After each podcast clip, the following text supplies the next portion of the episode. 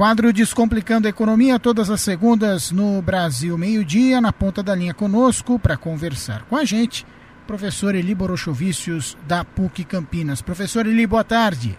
Olá, boa tarde. Professor, vamos começar o nosso bate-papo hoje falando um pouco sobre a expectativa para as compras de Natal. A gente sabe que o comércio está apostando bastante nessas vendas de final de ano para tentar salvar um ano que não foi muito bom, um ano recessivo, um ano de queda uh, no movimento comercial. O senhor acha que os comerciantes podem ter alguma esperança de que esse final de ano seja a salvação da lavoura, digamos assim, professor? Olha, infelizmente, particularmente eu penso que as notícias não são muito animadoras para o pessoal de comércio e serviços. Infelizmente, a população de fato está sem dinheiro, começou a se preocupar bastante com a sua economia pessoal, então as pessoas já estão entendendo que os custos aumentaram porque estão vendo a conta de água subir, a conta de energia subir, sabem que logo mais vão ter que pagar os impostos de início de ano, como PVA e PTU. Nós vimos subir drasticamente a mensalidade escolar, a gente vai pagar mais caro o material escolar agora no início de ano. Então as pessoas já estão bastante cautelosas e de fato reduzindo bastante a verba que destinavam uh, anteriormente para o Natal. Depois de toda essa crise econômica e de tudo que a gente passou em 2015, as pessoas começaram de fato a rever o seu orçamento e enxugar o valor que estão disponibilizando para as compras de Natal. Então, as compras esse ano, de fato, serão em valores menores, uh, possivelmente em quantidade muito menor, e aí o comércio deve sofrer com isso tudo. Professor, é, considerando então esse cenário que é desalentador para a galera do comércio e tal, vamos tentar traçar um paralelo com alguma possível perspectiva uh, de curto médio prazo, olhando para o começo do ano que vem aí. A gente tem hoje um cenário político extremamente instável, extremamente incerto, por conta, uh, inclusive, do, do início do processo de impeachment aí da presidente Dilma Rousseff, que vai se arrastar ainda por pelo menos 90 dias uh, nessa primeira fase inicial na Câmara Federal. É, por que, que o mercado financeiro, professor, reage de modo tão intempestivo em relação às notícias econômicas, de modo tão instantâneo? Explico. Assim que o presidente da Câmara, Eduardo Cunha, anunciou que o processo de impeachment ia começar, o mercado financeiro é, parece ter aplaudido, bolsa subiu, dólar caiu. Uh, ao saber que o processo não seria tão acelerado assim, o mercado ficou emburrado, bolsa cai, dólar sobe. É, por que, que o mercado financeiro, que é muito diferente da economia real, do dia a dia das pessoas, reage de modo tão é, intempestivo assim? Olha, o, a questão é o seguinte, o mercado financeiro, ele opera com base em expectativas. Então, uh, se uma empresa, por exemplo, ela faz o aferimento de um lucro de um milhão de reais, teoricamente, pelo fato de ter tido lucro, as pessoas deveriam estar contentes e o valor das ações dessa empresa subirem. O problema é que o mercado não funciona com base somente nos resultados, mas funciona com base na expectativa que as pessoas têm de resultados. Então, se a empresa feriu o lucro de um milhão e a expectativa dos investidores era de 2 milhões, essas pessoas então passam a se desfazer das ações, passam a colocar as ações no mercado e por conta de muita oferta da ação e pouca procura, a tendência de preço é cair. Então, o mercado, como funciona? Primeiro, em expectativa, e segundo, funciona sempre com as informações uh, que antecedem as ocorrências, a reação normalmente ela é muito rápida. Nós aqui no Brasil temos muito dinheiro proveniente do exterior investido. E aí o que, que acontece? Nós tínhamos, uh, nós temos aqui uma política bastante conturbada, uma política econômica bastante conturbada, o mundo inteiro está vendo isso e as ações então começaram a cair, a gente teve aí despencando uh, o mercado acionário. a partir do momento que as pessoas no exterior ouvem que existe uma possibilidade de impeachment, ou seja, é possível que modifique o sistema uh, governamental do país, e hoje nós estamos muito abalados porque a gente perdeu credibilidade no mercado. Né? E por que a gente perdeu credibilidade? Porque esse governo que nós temos hoje está apresentando déficit fiscal, ou seja, está gastando muito mais do que consegue receber e não está administrando isso. É mais ou menos como alguém que está em casa e recebe um salário de mil e está gastando cinco mil reais e continua gastando, não está fazendo a sua lição de casa para evitar de gastar. Então o mundo tem olhado para o Brasil de uma maneira bastante, uh, bastante pessimista e a partir do momento que é lançada a informação de que é possível que tenha um impeachment e uma mudança do governo e que então o governo passa a olhar para a economia de uma outra forma, eles se antecipam a informação e saem comprando as ações no mercado esperando uma valorização delas. Quando descobrem que o processo ele é bastante lento e que não foi de fato um impeachment, mas sim o início de um processo, então tem um esfriamento dessa informação e aí o mercado volta a se ajustar, volta a cair. Professor, é, para a gente finalizar uh, o nosso bate-papo de hoje, eu queria lançar uma, uma pergunta que, ao, ao meu ver, é até um pouco provocativa uh, ah, para a gente tentar encontrar algumas luzes no final desse túnel de tanta incerteza. É, eu ouvia uh, no final de semana uma entrevista do Ciro Gomes, que foi ex-ministro da Fazenda no governo Itamar Franco, ajudou a desenvolver o projeto do Plano Real, e ele defendia que é, num cenário de tanta instabilidade política e num cenário em que o governo federal não pode contar com a intervenção do Congresso para poder aprovar medidas econômicas, sugestão do Ciro Gomes é muito simples.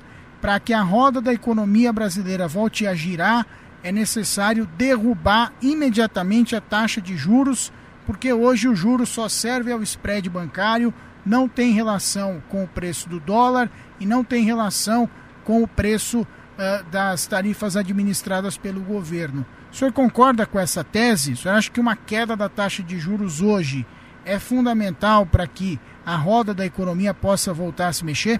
Olha, a economia ela não funciona exclusivamente com uma variável.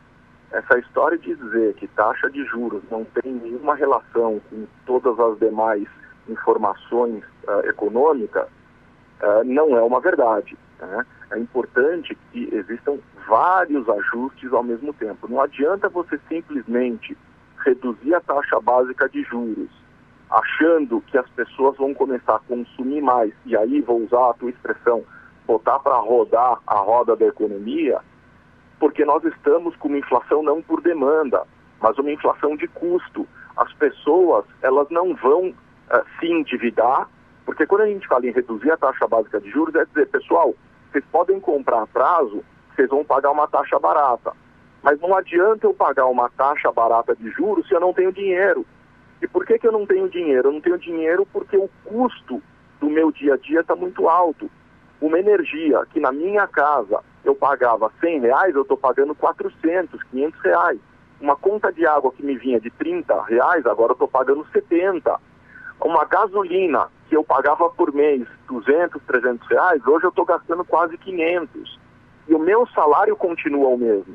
Então não adianta você simplesmente dizer para a população, olha, vocês podem comprar prazo, não tem problema, porque a população não vai gastar o dinheiro agora, porque não tem dinheiro. Então não adianta uh, o governo achar, ou as pessoas que saem para a mídia, uh, dizerem que uh, é só reduzir a taxa básica de juros, entendendo que nós estamos numa inflação por demanda. Quer dizer, eu reduzo a taxa, eu aumento a demanda e a roda gira. Não é uma verdade. A população está sem dinheiro, a população não está acreditando nesse governo. O resultado disso é que se baixar a taxa de juros, ninguém vai sair comprando e se endividando. Porque se se endividar, vai ter um problema maior lá na frente, porque os custos continuam altos. Então, então saída... o que é realmente necessário fazer? Baixar a taxa de juros? Sem dúvida é preciso também reduzir as contas do governo. O governo está gastando muito dinheiro, está na hora de parar com isso, está na hora de mostrar e acenar para a população que o governo também sabe fazer conta.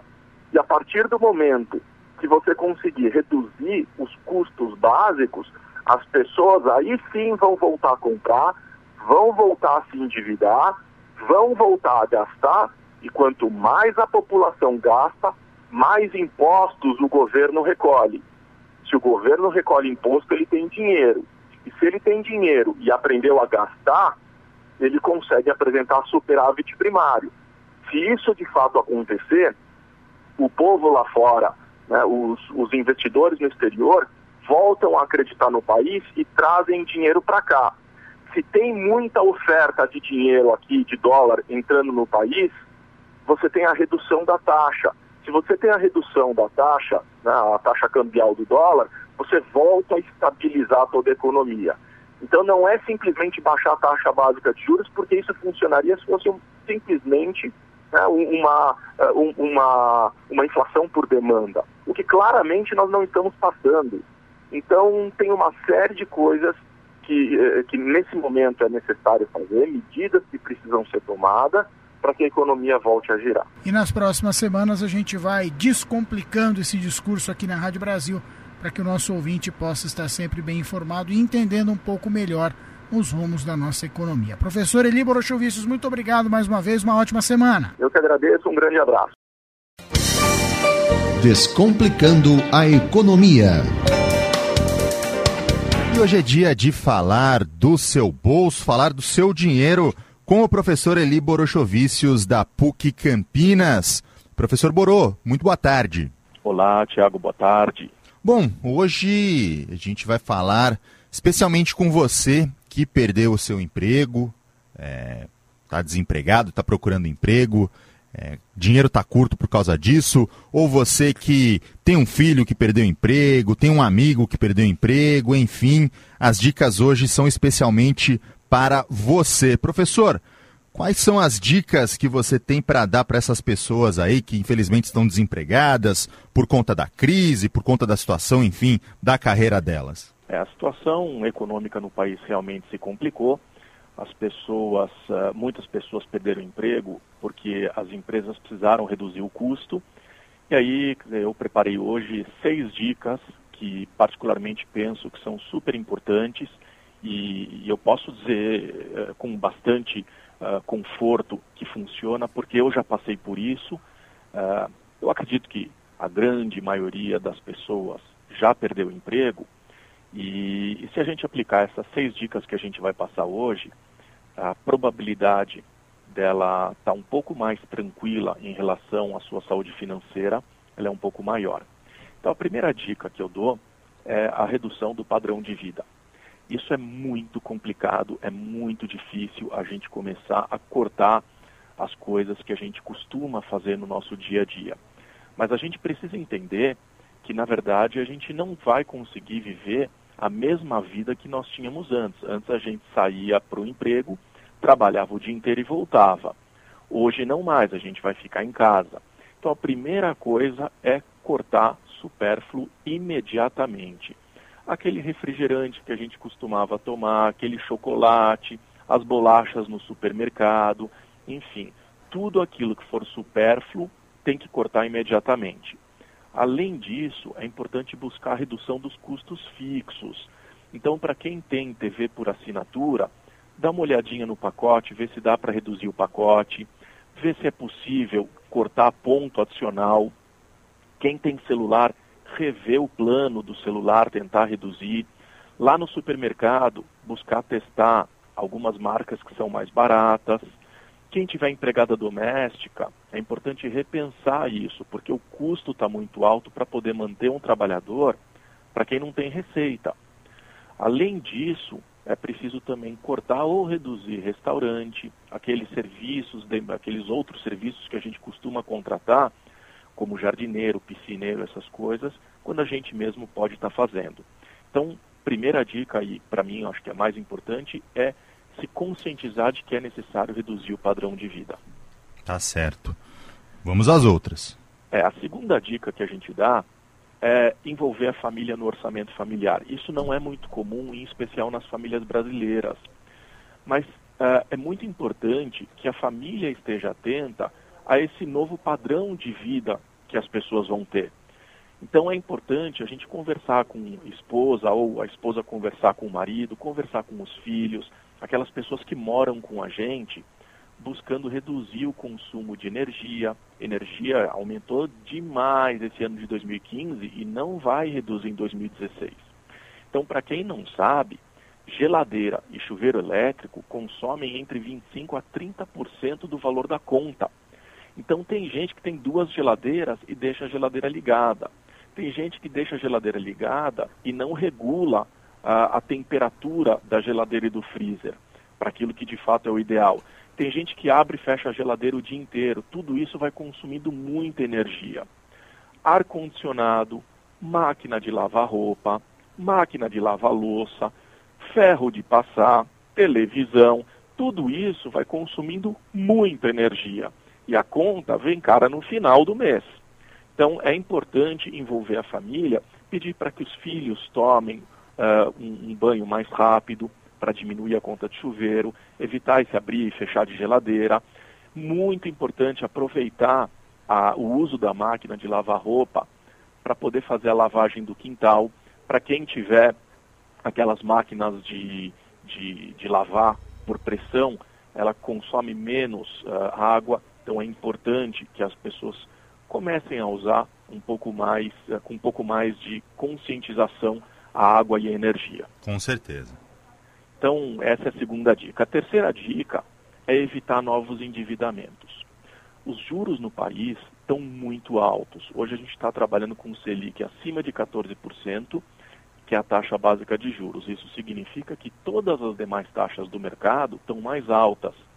Então, é, para quem hoje tiver com dificuldade financeira, evita tomar dinheiro emprestado. Tenta adequar o seu orçamento uh, ao, ao, dinheiro que de fato hoje você tem, ao que você dispõe. Então, uh, não, não buscar dinheiro, que a gente chama de capital de terceiro, né? buscar dinheiro nos bancos, tomar dinheiro emprestado com juros muito altos. Tomar cuidado com o uso do cartão de crédito, que tem os juros mais altos no país. Tem que tomar cuidado com o cheque especial, então tem que olhar a conta para ver se não está descoberta. Tudo isso uh, faz com que a gente perca dinheiro para os juros o que não é legal. Claro. Então, quem tem o dinheiro guardado em poupança, isso é muito comum. Ele mantém o dinheiro guardado em poupança, mas ele paga juros no cheque especial. Ou seja, ele recebe o equivalente a 0,5% ao mês e paga o equivalente a 3,5% ao mês. Isso não é, eh, do ponto de vista financeiro, interessante. Então, ainda que tenha que sacrificar a poupança para poder quitar as obrigações, evitar o endividamento é, é o momento para quem está desempregado. A quarta dica que a gente dá é, é muito importante, muita gente não se dá conta da importância disso, que é investir na qualificação. Quando a gente perde o emprego, quando a gente vai buscar recolocação, a gente está disputando uh, pequenas vagas e poucas vagas com uma multidão, um exército de reservas de, de funcionários hoje, de profissionais, é muito grande. Então é importante não ficar parado, investir em qualificação, vai buscar algum curso, uh, não deixa de, de, fazer um curso de extensão que seja, ou uma nova graduação, fazer uma pós-graduação, é muito importante se qualificar. A quinta dica que a gente dá é a flexibilidade na aceitação das mudanças profissionais. Isso não significa que o profissional deve aceitar a primeira coisa que aparecer ou qualquer coisa que apareça mas é importante ter flexibilidade. Nem sempre a gente vai conseguir o mesmo salário que a gente tinha, nem sempre a gente vai ter o mesmo ambiente de trabalho. Às vezes a gente muda para uma empresa uh, cuja pressão é um pouco maior, a gente tem que segurar a onda, tem que segurar um pouco a pressão e se adaptar a esse novo meio que a gente vai viver. Essa adaptação ela é muito complexa para o ser humano, em especial aqueles em idade mais avançadas. Mas é muito importante a gente entender que essa flexibilidade ela se faz presente e importante. E por fim, a última dica que a gente vai dar, a sexta dica é empreender. Não depender exclusivamente de uma única fonte de renda. E nesses momentos de crise é que a gente acaba uh, buscando novas alternativas, a gente acaba sendo mais criativo e então começa a empreender num novo negócio.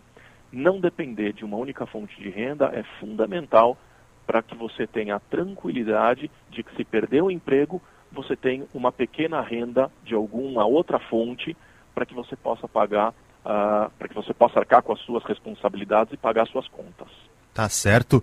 Dicas mais do que valiosas do professor Borô para você que perdeu o emprego. A gente sabe que é difícil, a gente sabe que é difícil seguir essas dicas. É um momento, é um momento que a autoestima é, cai lá pro pé, que muitas vezes a gente não tem a humildade suficiente para reduzir o padrão de vida. É, a gente tem vergonha da nossa situação, até é, diante da nossa família. O professor Eli falou que já passou por isso, eu também já passei por essa situação. A gente tem vergonha diante dos amigos, diante da nossa família, dessa situação que a gente está. Mas é importante ter essa, essa conscientização, é, ter essa humildade até mesmo é, né, de, de, de, encarar essa situação de peito aberto e seguir essas seis dicas mais do que valiosas do professor Borô. Professor, mais uma vez, muito obrigado por sua participação aqui no Brasil Meio Dia. Semana que vem tem mais. Eu que agradeço. Um grande abraço a todos os ouvintes. Descomplicando a economia. Segunda-feira, dia do quadro Descomplicando a Economia dentro do Brasil. Meio-dia, participação mais uma vez do professor Eli Borochovicius, da PUC Campinas. Professor Eli, boa tarde. Olá, boa tarde. Professor, semana é, aquecida aí no cenário econômico brasileiro, uh, desde a nossa última conversa aqui na Rádio Brasil.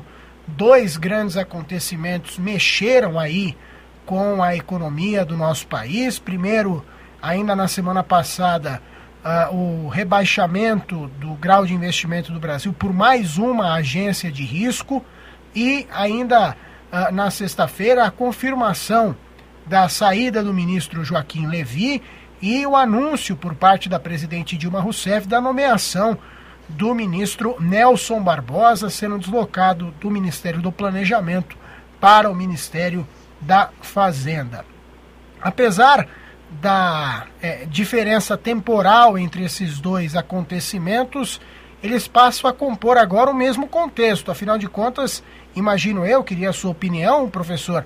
Ah, uma das grandes missões do ministro Barbosa está justamente na recuperação da confiança dos investidores, do mercado financeiro em relação à solidez da economia brasileira, não é?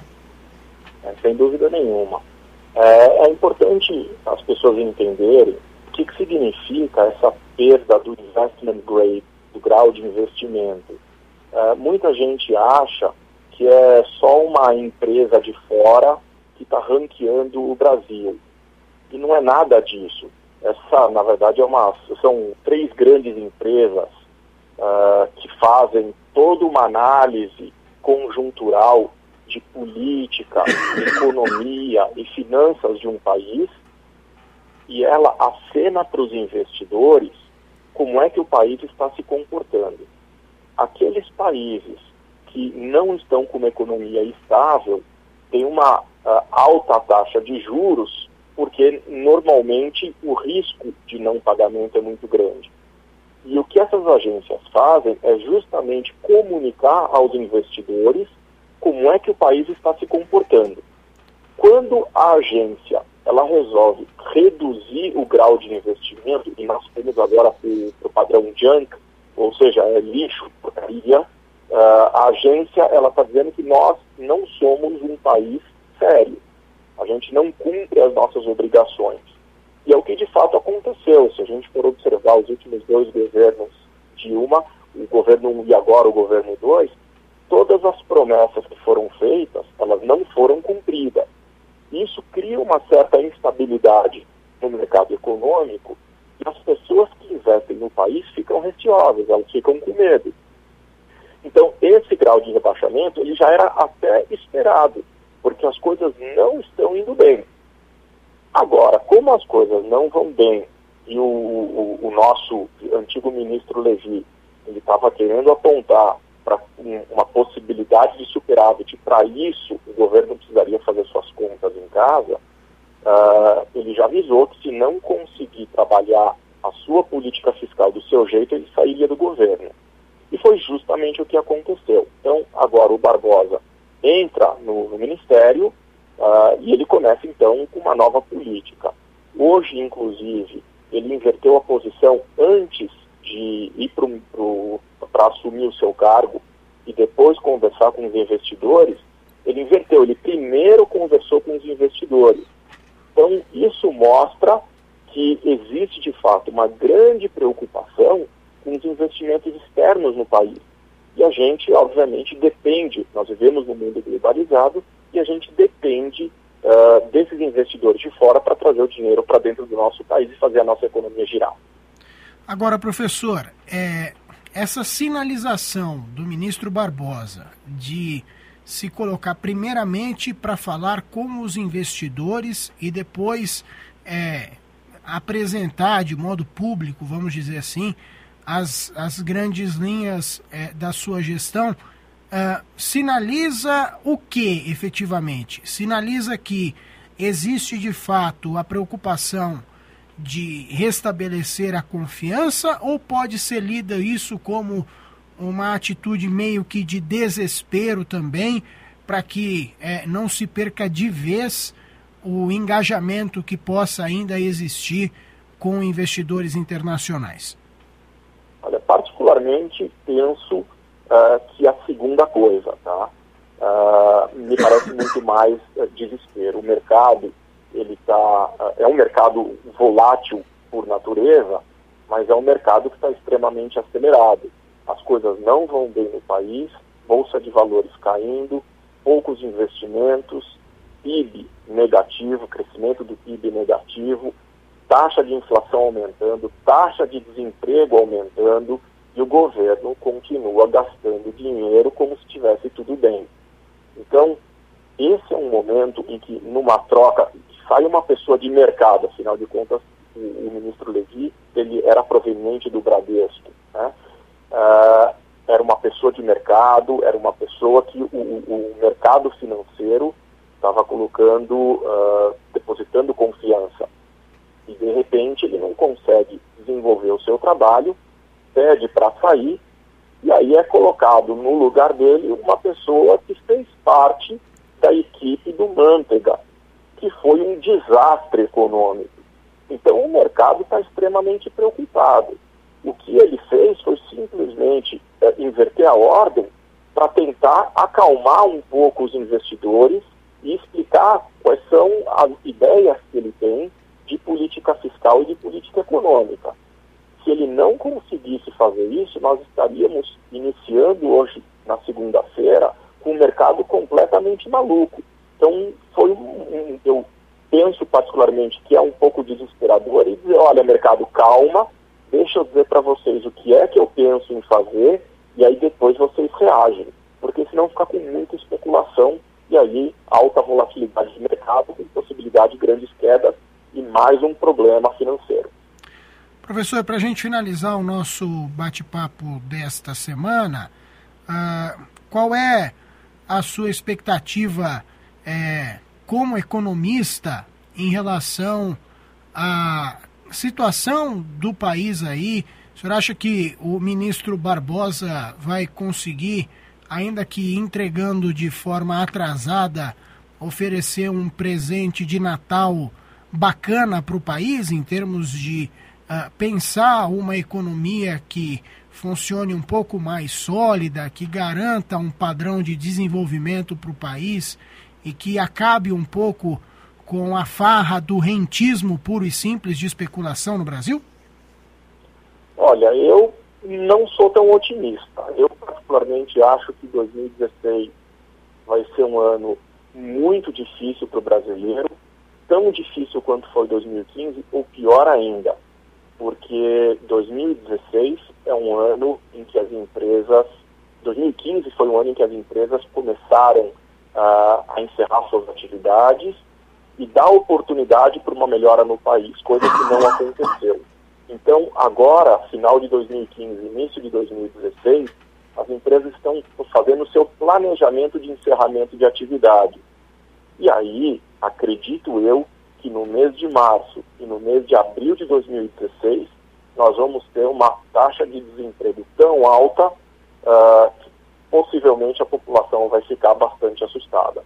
muitas empresas encerrando as atividades. Uh, eu acho, particularmente, que o ministro Barbosa ele tem enormes desafios pela frente, acima de tudo, recuperar a confiança do investidor, o que é muito difícil e não acontece no curto prazo. Então, para reverter essa situação que a gente está, pelo menos dois ou três anos. Só que aí já acabou o mandato da presidente Dilma. E aí a gente vai ver o que é que a população uh, enxerga sobre o seu próprio futuro, o futuro da nossa nação, o futuro do nosso país. Eu, infelizmente, gostaria de estar otimista, mas não estou. Perfeito, professor Eli Borochovicius, professor da PUC Campinas, todas as segundas-feiras conosco aqui na Rádio Brasil. Professor, Feliz Natal para o senhor, para toda a sua família, e a gente segue se falando aqui até a semana que vem. Se Deus quiser, um Feliz Natal para você, um Feliz Natal para os nossos ouvintes, para todas as famílias brasileiras, que a gente possa refletir sobre a, a nossa vida, sobre aquilo que a gente faz. Eu desejo a todos muito sucesso, muita paz, muita alegria. Até semana que vem, um grande abraço, professor. Até semana que vem, um abraço. Descomplicando a Economia. Agora é hora de falar sobre seu bolso, sua finança, suas finanças, falar sobre economia com o professor Eli Borochovicius, o professor Borô da PUC Campinas. Professor, muito boa tarde. Olá, Tiago, boa tarde. Professor, vamos falar aí então sobre o ano que vem. Hoje, última coluna do ano né? Vamos falar aí sobre fazer algumas projeções aí para 2016, principalmente para o início do ano, né? É, notícias não são boas, né? Assim como todo o ano de 2015, projeções pelo menos começo de 2016 aí, estamos vendo os graus de investimento caindo, aumento de impostos, aliás, vamos falar sobre isso daqui a pouquinho no jornal, né? O IPTU aqui na cidade de Campinas, por exemplo, aumentando até 11%. Como é que a população pode se organizar e se preparar para 2016? Bom, Tiago, acho que a primeira coisa importante uh, a dizer é que em 2014 a gente já falava que 2015 seria um ano complicado. A gente falava, olha, uh, mês de outubro, novembro de 2014 a gente tem que se preparar. Dezembro de 2014 é um, é um tempo de, em que as pessoas gastam mais com o Natal, gastam com o Ano Novo. Se prepara para 2015, que 2015 vai ser um ano bem complicado. E a gente acertou quando a gente fez as nossas projeções infelizmente e lamentavelmente, porque ninguém quer ver o Brasil indo ruim, a gente não quer ver a economia indo mal. Uh, quando as pessoas dizem que nós somos pessimistas, não é verdade. O que a gente faz são projeções dos números e, por meio dessas informações, a gente tira as nossas conclusões. E as nossas projeções para 2016, infelizmente, também não são das melhores. A gente tem visto uh, o aumento do, do, custo da energia, a gente tem visto aumento de, de custo de água, a gasolina tem aumentado, indo na contramão do resto do mundo, cujo barril do petróleo tem caído, o preço do, do barril do petróleo. E aqui, quer dizer, a gente está pagando mais caro. Então, as projeções para 2016 são de uh, aumento de taxa de desemprego, uh, particularmente quando eu fiz as minhas análises, eu cheguei à conclusão de que possivelmente o mês de março e o mês de abril nós teremos a maior taxa de desemprego desse país. Uh, por que isso? Porque muitas indústrias seguraram o ano de 2015 até o mês de outubro, novembro, para ver se consegue ter alguma esperança e infelizmente nada mudou. Infelizmente nós não conseguimos crescer, infelizmente o nosso país não tem apresentado o ajuste fiscal da forma como ele deveria ser feito, para que os investidores acreditassem um pouco mais naquilo que a gente está desenvolvendo, naquilo que o país está fazendo. Por conta disso, muitas empresas estão deixando o país, muitas empresas estão fechando. E você não fecha uma empresa, pelo menos empresas de médio porte e de grande porte, você não fecha ela em dois meses leva seis meses para você conseguir encerrar a empresa. Então, todo o board no exterior toma a decisão de encerramento da empresa em função dos altos custos do país. quando eles tomam essa decisão, essa decisão vem para o Brasil, aqui no Brasil eles começam a conversar com os advogados para saber como é que funciona o encerramento de uma empresa. Aí depois disso faz uma comunicação dentro da empresa e essa comunicação leva em média dois a três meses para que de fato todas as pessoas deixem uh, a empresa. Então eu acredito que em março e abril a gente tem um momento uh, considerável aí da, da taxa de desemprego as pessoas sem emprego e com os custos mais elevados começam a ter problemas financeiros. Então é momento de guardar, é momento de ter reserva para suprir as necessidades do início do ano. Tá certo.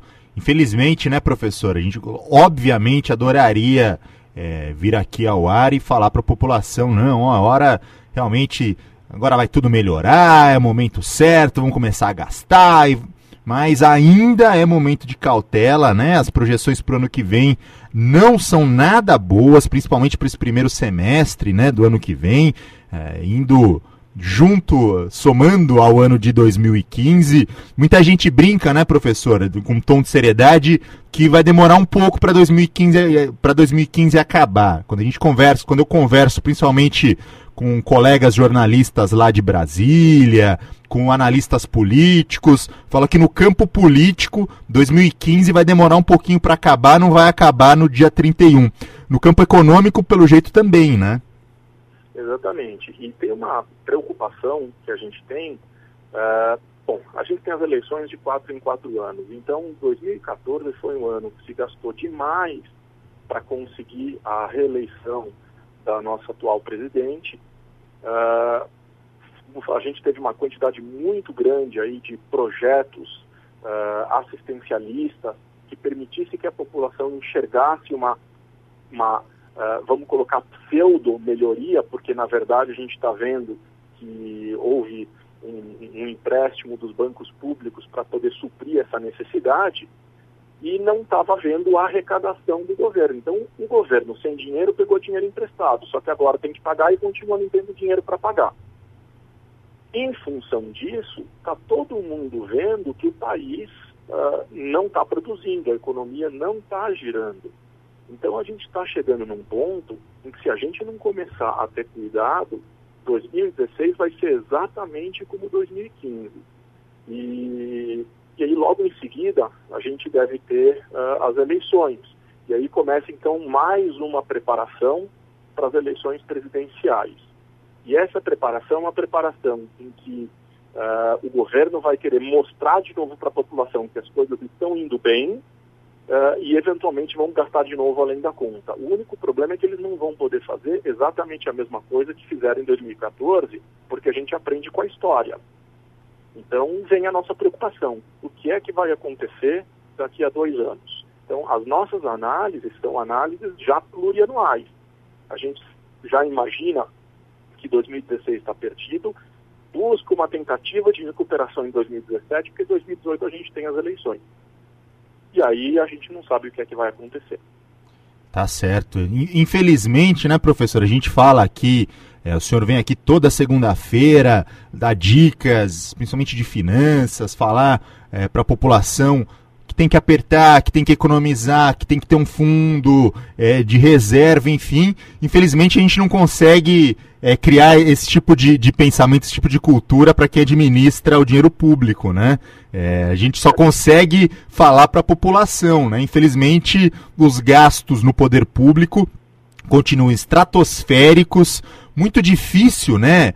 É, é, esse corte de gastos, é muito difícil o poder público se conscientizar que sim, é hora de apertar cinto, é hora de parar de gastar, é hora de, de, de segurar as contas, né?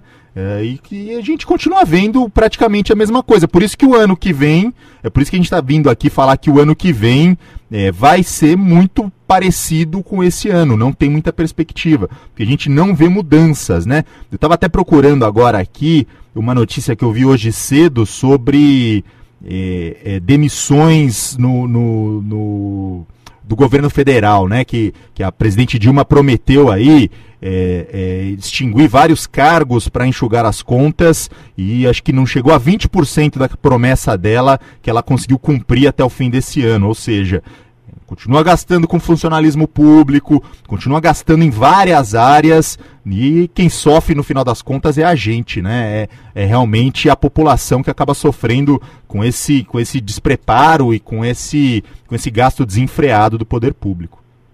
É, sem dúvida nenhuma. Na verdade, quando a gente fala uh, que tem que cortar, tem que reduzir, uh, a gente entende que não é uma coisa muito simples. Toda vez que a gente precisa cortar alguma coisa, uh, fere, né? Não é uma coisa muito agradável. Se a gente está acostumado uh, a ter, a pagar uh, conta de, de, de, escola e de repente não vai mais poder pagar, comprar material, a gente está acostumado a sair em restaurante, tem que cortar. Se para a gente dói, para a gente é complicado, imagina para o poder público que lida com, com, vidas, né? com um monte de, de outras pessoas. É educação, é transporte, é saúde, enfim, as pastas uh, do governo, uh, elas obviamente influenciam a vida de cada um dos brasileiros. Não é uma tarefa fácil. Agora, independente de ser fácil ou difícil, precisa ser feito e precisa ser feito com cuidado.